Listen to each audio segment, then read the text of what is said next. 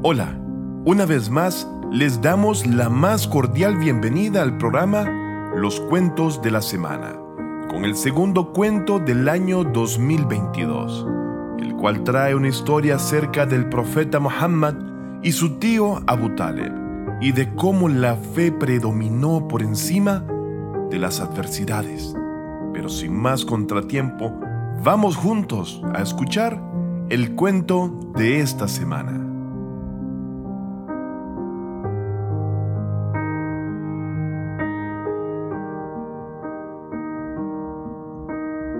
La palabra que dio fuerza a Abu Talib.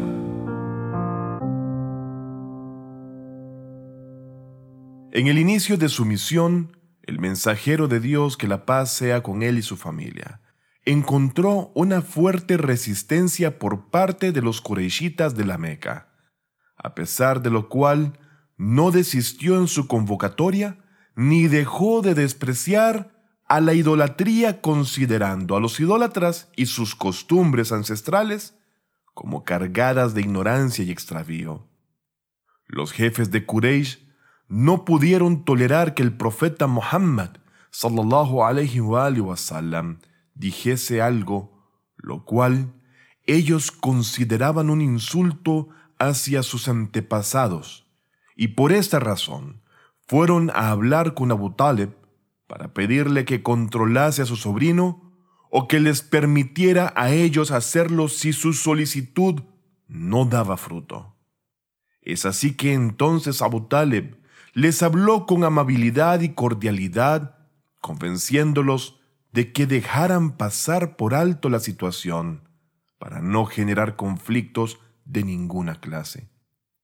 Fue así como ellos se calmaron pero paulatinamente las tensiones fueron en aumento hasta que ya no soportaron más. En cada casa de la zona se hablaba de Muhammad, el mensajero de Dios, la pasean con él y su familia. Y cada vez que dos personas se reunían, el tema de conversación era la nueva religión que se propagaba por la zona, los dichos y actos del profeta y el hecho de que el número de sus seguidores aumentaba día con día. Todo esto provocó una inquietud entre los enemigos de Muhammad, inquietud que fue en aumento hasta que ellos decidieron ponerle fin a aquella situación, por lo que nuevamente se presentaron ante Abu Taleb, esta vez con mayor firmeza y resolución para decirle, ya te hemos pedido antes que controlaras a tu sobrino y no lo hiciste.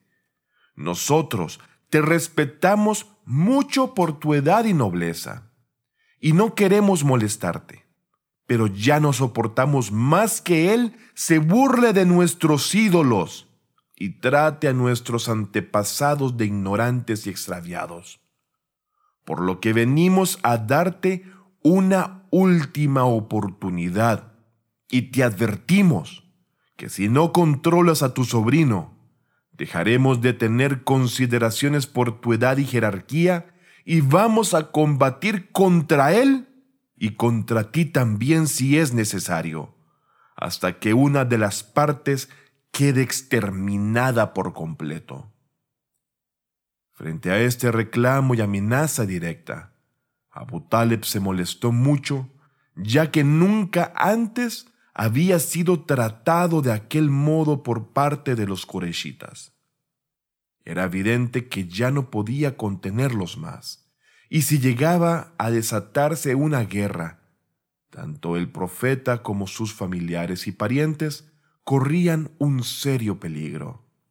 Por eso, convocó al profeta Muhammad, la paz de Dios sea con él y su familia, para explicarle la situación y solicitarle que guardara silencio para que ambos pudieran preservar sus vidas. El mensajero de Dios sallallahu alaihi wa sallam advirtió que la amenaza de Quraysh había tenido cierta influencia sobre su tío y entonces le dijo unas palabras que le hicieron olvidar todo lo dicho por los Qurayshitas. Él el santo mensajero de Dios dijo, Querido tío, aun si pusieran el sol en mi mano derecha y la luna en mi izquierda, nunca abandonaría mis actividades y mi convocatoria hasta que Dios haga prevalecer su religión o yo pierda la vida en el intento. Luego el mensajero de Dios se dio vuelta para retirarse mientras las lágrimas caían sobre sus mejillas. Pero Abu Taleb lo detuvo para decirle, Siendo así, haz lo que tengas que hacer. Juro por Dios que voy a defenderte y a apoyarte hasta el último aliento de mi vida.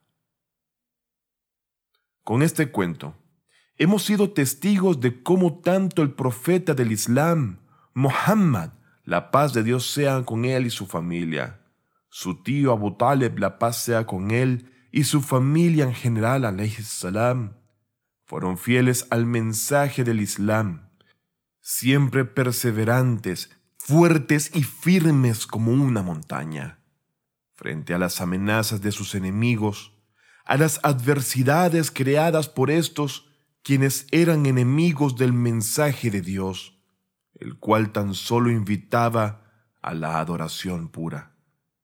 A pesar de ser víctimas de persecución, asedio, amenazas, tentativas de muerte, insultos, falsos alegatos y cuanto podamos imaginar, ellos se aferraron a la fe en Dios y en la única arma de los creyentes, llamada la súplica y a la fe, pero sobre todo a la unidad entre la familia, parientes, creyentes y amigos, quienes juntos resistieron a todo embate del mal, de quienes tan solo deseaban callar el mensaje de esperanza que nacía en medio de la ignorancia y la barbarie, tal como hoy nuevamente ha resurgido en el mundo islámico y más allá de él también.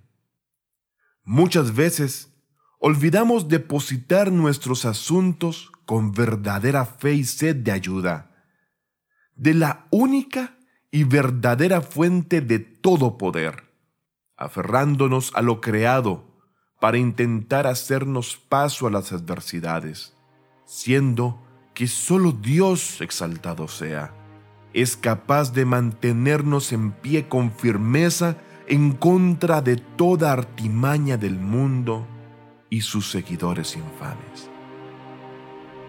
Bueno, hasta acá el cuento de esta semana, el cual esperamos haya sido de utilidad.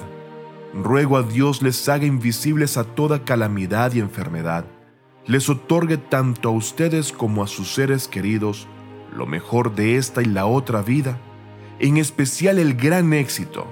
Y por favor, cuídense y les espero una vez más la semana que viene. Hasta pronto.